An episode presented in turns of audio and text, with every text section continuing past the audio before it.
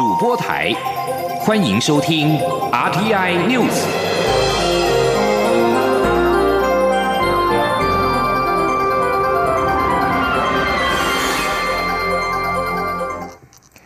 各位好，我是李思利，欢迎收听这一节央广主播台提供给您的 RTI News。蔡英文总统今天到成功岭试导并卫冕官兵。面对刚刚签下自愿役的新兵，总统在致辞时交付了在场的军事官干部三项任务，包括以更创新、跟得上时代的方式训练新兵，在严格要求跟训练的同时，也必须妥善照顾新兵的生活，同时以自己的人生历练给予新兵启发，协助他们翻转人生。记者欧阳梦平的报道。蔡英文总统二十九号到成功岭试导及卫冕官兵。总统抵达成功岭后，首先试导部队实弹射击，之后与士官兵共进午餐，并颁发加彩金。总统在致辞时表示，他在农历年前到好几个地方试导，不仅要慰劳国军，还有一个含义，就是要验收国防改革的成果。总统指出，面对已经改变的军事威胁样态，他下令国防部强化本岛东部防御的能量，所以他先到花莲检验天宫三型飞弹的部署进度，之后到桃园八德见曾经与他一起投入救灾的五三工兵群，到中科院检查加速飞弹产量的进度。此行则是先到台中清泉岗空军基地，因为清泉岗是 IDF 战机的大本营，他所推动的国。造高级教练机也将在此试飞，接着又去五八炮指部。而他之所以到成功岭，就是为了刚签下志愿役、投身军旅的新兵。总统表示，加入国军是正确的选择。从军可以让生活稳定，并在稳定中找到未来生涯发展方向的机会。只要努力、坚持初衷，从军可以翻转人生。总统并强调，作为三军统帅，他充分了解优质的军人是战力的核心。他更期许优质的军人也要成为社会发展的动能。经过精实的训练，培养的不仅是有战斗力的士兵，也培养出有团队合作。精神能刻苦耐劳的人才，他也要求国防部要培育国军日后能应用到社会的第二专长。总统并要求在场的军事官干部们务必达到三项任务，包括以创新、与时俱进的方式训练，并妥善照顾新兵的生活。总统说：第一，务必持续精进训练的方式，以更创新、跟得上时代的方式。来训教育训练新进的弟兄姐妹。第二，要严格要求跟训练的同时，必须要妥善照顾我们的弟兄姐妹的生活，让他们是今天是你们的学生，明天他们是你们的跑者。此外，总统也要求干部们将他们对于国军未来的希望投射在这些新兵的身上，以自己的人生历练给予启发，协助他们翻转人生。中央广播电台记者欧阳梦平在成功岭报道。大陆委员会主任委员陈明通今天表示，经贸赛局要符应主权赛局，两岸的主权赛局是联合游戏，别怀疑中国要并吞台湾。陈明通今天拜会台南市长黄伟哲，他在接受媒体访问时指出，中央跟地方在大陆政策上是一体的，要在战略上相互协同，尤其是今年习五条后出现从所未有的局面，北京已经设定了统一台湾的进程，一国两制台湾方案的箭已经射出去了，情势相当严峻。陈明通还表示，两岸经贸交流要兼顾到主权跟台湾利益，中央和地方。必须形成战略协同、团结，才有好策略。既然不愿意被北京统一，不接受一国两制，就要不分蓝绿，守住中华民国身份证，守住台湾的护照。社运人士李明哲被关押在中国赤山监狱，他的妻子李静瑜在昨天收到监狱通知，三个月禁止探视。人权团体跟李俊瑜今天举行记者会，要求中国开放国际人权组织陆委会前往探视李明哲。对此，陆委会今天指出，从李明哲入监服刑以来，中方就未能实质保障李明哲和家属应有的权益。我政府已向中方要求尽速改善。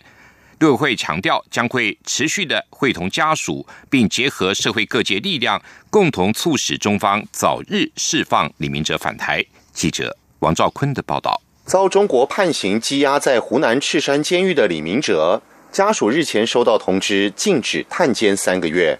人权团体出面声援，对于中国禁止探视的做法感到震惊与愤怒。陆委会表示，赤山监狱暂停家属探视，严重损害李明哲及其家属合法权益。陆委会已向陆方提出严正抗议，要求勿有刁难家属人道探视的不当做法。陆委会发言人邱垂正说：“我们政府仍将持续会同家属，并结合社会各界力量，采取各种积极的营救作为，共同促使陆方早日释放李明哲先生返台。”陆委会还指出，李明哲从入监服刑以来，家属无法定期探视，也未曾收到李明哲所寄送的信件或拨打的电话，且陆方之前任意移监李明哲。未事先告知我方或家属等种种作为，显见陆方未能实质保障李明哲及家属应有权益。政府已向陆方提出要求，紧速改善。中央广播电台记者王兆坤台北采访报道。海基会今天则是在台北举办了大陆台商子女学校教职员春节感恩餐会，感谢三所大陆台校教职员的辛劳奉献。陆委会副主委陈明奇致辞时，也肯定这些台校的办学成绩，并且承诺陆委会会持续积极的给予支持，对于台商学校的援助绝对不会减少。记者王兆坤的报道。海基会董事长张晓月表示，中国大陆与台湾的制度、想法、价值观不同，大陆台商子女学校千辛万苦保有台湾特色与价值观念。希望自己有一天能够前往东莞、上海等地，实地参访台商子女学校。陆委会副主委陈明奇表示，台商子女学校除了离乡背景外，还要受到政治环境与教学限制，办学难度远高于台湾。陆委会一定全力支持。那么你们在这个教学前线努力。那么我们也希望我们会啊，陆委会能够在后勤上面积极的来提供协助。当然，照往例，我们啊这个经费有限，我们要说一下的。但是我们对于台商的这个学校的这个援助啊，绝对不会减少。事实上，今年啊一百零八年啊，反台授课活动补助预算啊，我们努力的争取有小幅的增加啊，我们增加的幅度是六点二五八。陈明奇提到，蔡英文总统在元旦发表的谈话，总统的重点是如何保护台湾利益，在保障民主生活与主权尊严状态下，继续推动两岸交流。陈明奇认为，台商子女学校扮演两岸交流先锋，希望能促成两岸健康、互相理解、有序的往来。中央广播电台记者王兆坤台北采访报道。外贸协会新南向国家企业家联谊会今天迈入数位化的时代，线上互动平台指南新俱乐部正式启用，强调以及时性的互动回应协助近一千四百名企业家拓展新南向商机，甚至还可以发挥团结力量大的特性，由个别业者的不同需求创造更多合作机会。记者郑祥云、谢嘉欣的报道。外贸协会新南向国家企业家联谊会成立一年来，已有近一千四百家企业会员。贸协二十九号成立线上互动平台“指南星俱乐部”，不但集结所有会员做及时性的互动交流，并加入贸协在新南向各国据点成员，缩短回应流程，帮助业者快速争取新南向商机。贸协董事长黄志芳说：“以往他可能要打电话到贸协给市场处，市场处再跟我们。”胡志明办事处联络，那胡志明办事处去找到合作对象以后，再循原来的管道传回来，就花费很多的时间。那有了这个社群群主以后啊，你几乎及时的，马上就找到胡志明的主任，然后他就马上可以帮你去处理你所需需要的这些资讯。也因为联谊会成员逼近一千四百名，黄志芳看好群聚效应，可透过个别厂商需求，连接到其他厂商或供应链伙伴，创造更多合作机会。有台商现身说法，表示透过联谊会，一个月内就找到合作伙伴，成功从汽油车转型至电动消防车，跨足菲律宾救护市场，评估一年约有五千万美元商机。且业者还借此向菲国争取，以在当地设厂换取关税调降，降幅高达百分之二十九。雅尔特科技总经理王素英说。那这样子的，我们本身就有三十减一，二十九 percent 的利润。不要说我们在当地的 cost down 的部分，光是这一个呃，我们在台湾没有办法达成的目标，二十九 percent 的利润。台经院景气预测中心主任孙明德指出，美洲贸易战下，新南向成为全球经济阴影下的点点烛光。不过，新南向各国语言文化皆不同，投资风险不确定性也相对高。外贸协会各项服务便可适时引导台商到当地布局，降低付学费的成本。中央广播电台记者郑祥云、谢嘉欣采访报道。跨太平洋伙伴全面进步协定 （CPTPP） 在去年十二月三十号正式的生效。经济部贸易局今天举办年度媒体参叙，局长杨珍妮指出，CPTPP 当前的重点仍然是赶紧让现有会员国们通过国内程序正式生效，才会有第二轮的入会程序。目前剩下马来西亚、汶莱、秘鲁跟智利尚未完成 CPTPP 国内程序，特别是马来西亚，因为政党轮替，新政府忧心 CPTPP 生效将对当地马来人优惠措施产生冲击，因此还在重新评估。而我方今年仍然会持续向成员国做非正式的双边资商，争取支持，也会在国内沟通凝聚共识。美中贸易官员正在准备进行新一轮的贸易谈判。美国司法单位同步的对中国电信巨擘华为展开大动作。美国司法部二十八号以二十三项罪嫌起诉华为及其财务长孟晚舟，而应美国要求拘留孟晚舟的加拿大人，据传也已经接获美国正式引渡孟晚舟的要求。在贸易战持续之际，孟晚舟案让美中关系变得更为复杂。美国司法部代理部长。惠塔克指控华为跟孟晚舟犯下窃取贸易机密、金融诈欺等罪名。此外，司法部也提到，华为过去透过子公司新通跟美国受到制裁的伊朗交易，孟晚舟跟华为却谎称他们是跟新通无关，这种欺骗行为必须予以追究。美国官员还表示，现在起诉华为跟孟晚舟是为了捍卫法治跟国安。起诉华为无涉美中贸易关系，但是在贸易谈判的前夕有这个动作，仍然让一些人联想，这是要把华为当成谈判筹码。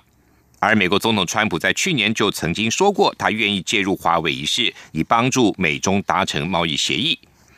另一方面，中国官媒新华社今天也报道，由国务院副总理刘鹤率领的中国代表团已经在当地时间的二十八号抵达华府，将跟美国代表就经贸问题进行协商。而这一轮美中经贸谈判，能方能就是聚焦在双方是否在三月一号美方对进口中国商品大幅加收关税的期限之前达成协议。缅甸一名国会议员和一个执政党的消息来源指出，执政党预计将在今天二十九号提案修宪，这是近三年来执政党就宪法规定的军方政治权利所做出的最大挑战。根据路透社报道，这项提案可能加剧翁山苏基全国民主联盟和军方的紧张关系。自全国民主联盟在二零一五年的大选取得压倒性胜利以后，他们跟军方就持续因为宪法针锋相对。在传出执政党可能提案改革宪法的同时，缅甸文人跟军方领袖也面临了越来越强烈的国际压力，因为缅甸军方在二零一七年镇压境内的洛辛亚穆斯林，造成大约七十三万人逃离到邻近的国家孟加拉。现行的二零零八年宪法草拟在缅甸军方统治时期，内文保障军方可以在国会两院掌握四分之一的席次。由于修宪需要超过百分之七十五的议员同意，也让军方实质握有否决权。而长期以来，荣获诺贝尔和平奖的翁山苏基持续的提及改革宪法的目标，作为缅甸历经五十年严格军事统治之后完成民主过渡的一环。这里是中央广播电台台湾之音。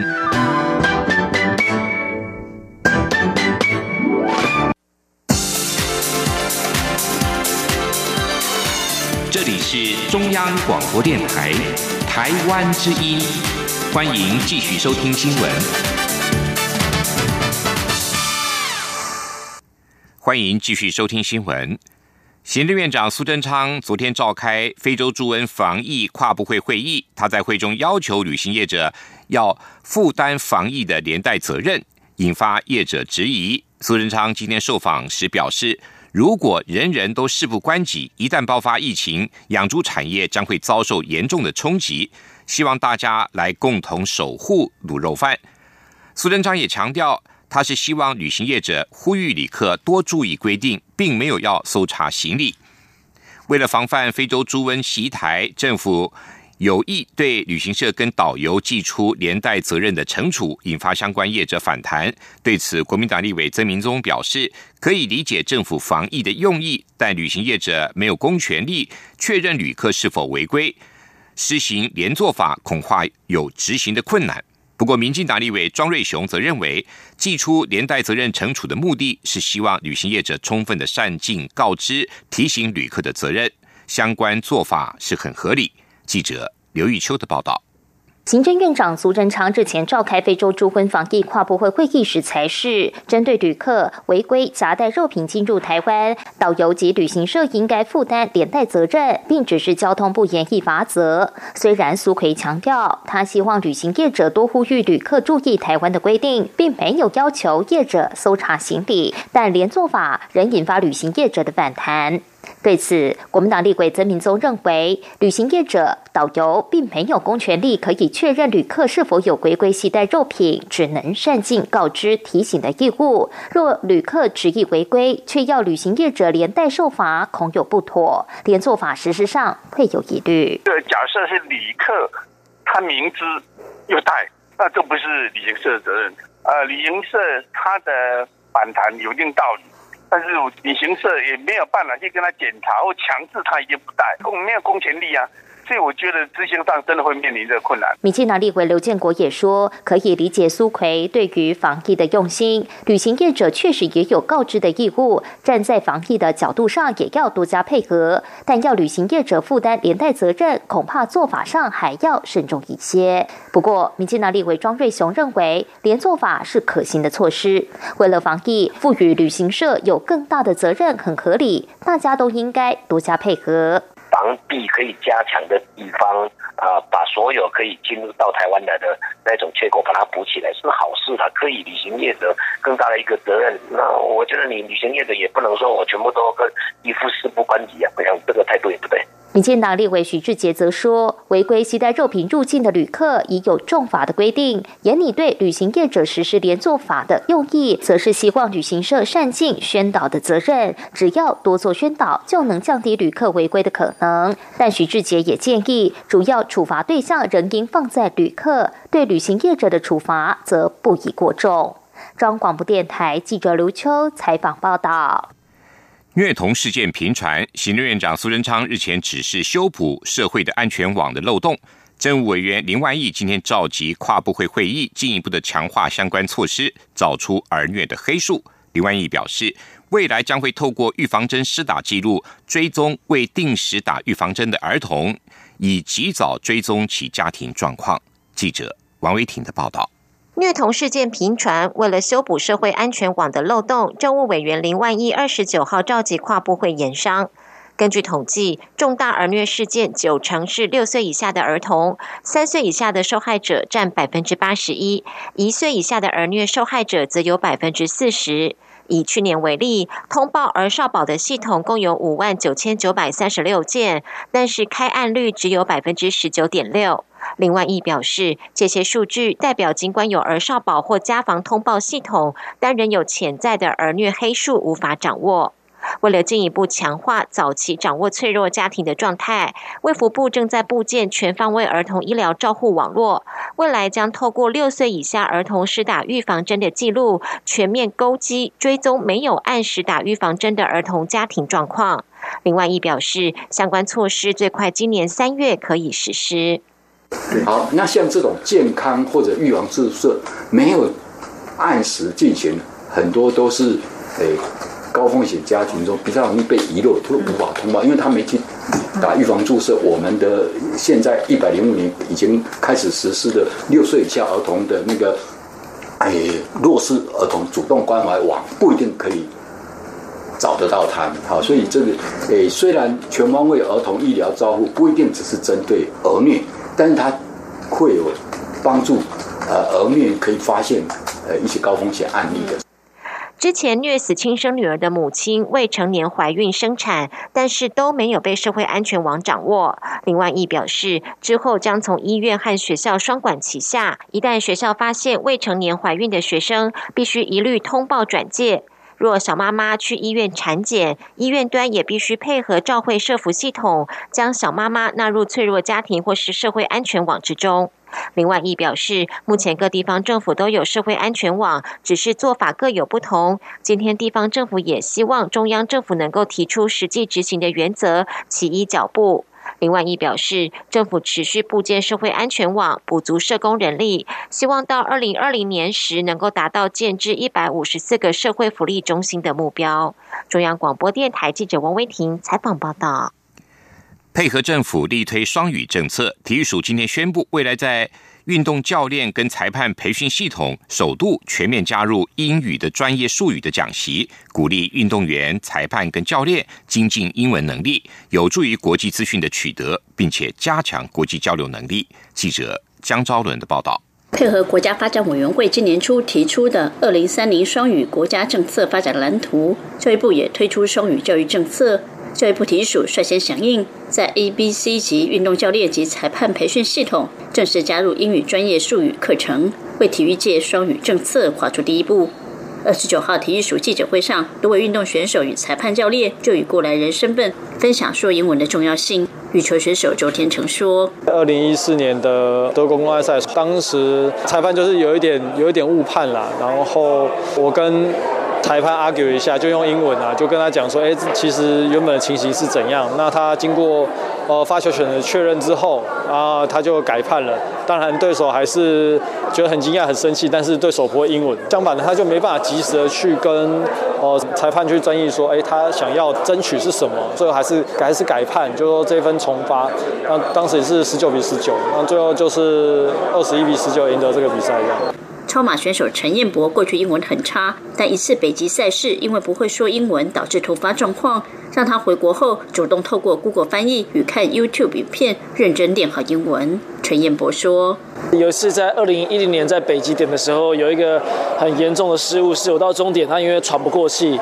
那大会的主办的医生因为我是呃摔接，所以他们准备要帮我打强心剂。可是那个时候我就跟他说：“不要不要不要，我只是很喘而已。”可是我却不会讲英文。后来我就仔细跟他解释完之后，他们才知道说我只是很喘。所以在那一刻我才知道说英文到底有多重要。所以回来之后，我就开始用网络上的方式去学习。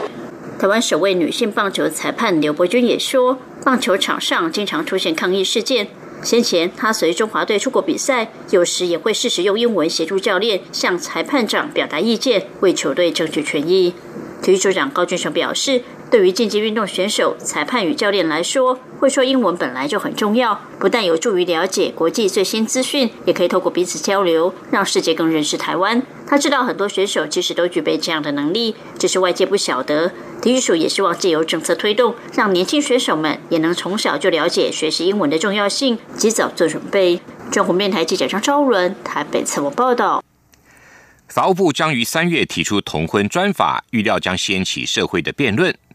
同运团体今天宣布启动平权二点零计划，致力突破同温层，要下乡与异温层展开沟通对话，希望打造一个爱跟平等的社会。同志运动家齐家威表示，如果政府推出的专法不符合大法官事件要求，就会造成同志依照民法结婚的事实。记者刘玉秋的报道。二零一八年大选榜公投中，反同三公投全面过关，挺同公投反而遭到封杀，让同运团体遭受挫败。确立政府将以专法保障同婚的立场，保护部预计三月提出同婚专法送地法院审议，预料将掀起社会辩论。为了扩大婚姻平权的沟通，台湾同志运动发展协会、婚姻平权等同运团体二十九号在立法院举行爱与和平记者会，宣布启动平权二点。计划力求突破同婚层。二零一九爱与和平计划总召吴俊杰表示，反同公投过关，可能是公民意识跟进步价值还不够成熟，或是一时无法接受太快的修法，但不代表他们同意做出违宪的决定。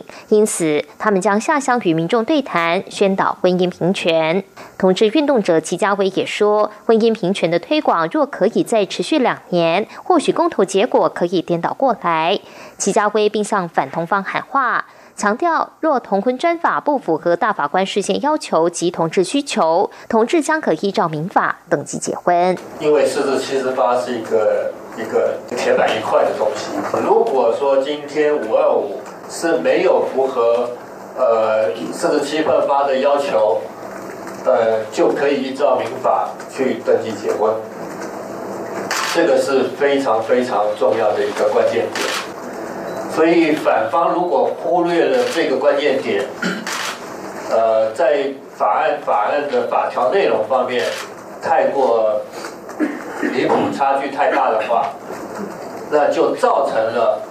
我们依照民法结婚的一个事实。民进党立委段宜康则是宣布捐出自己的年终奖金，力挺平权二点零计划。段宜康说，公投结果对同运是挫折，但不是失败。接下来的战场除了立法院外，与社会对话也很重要。他希望自己的抛砖引玉能让平权计划成功，并让社会了解同婚是所有人都该有的保障。中广电台记者刘秋采访报道。继续进行今天的前进新南向。前进，新南向。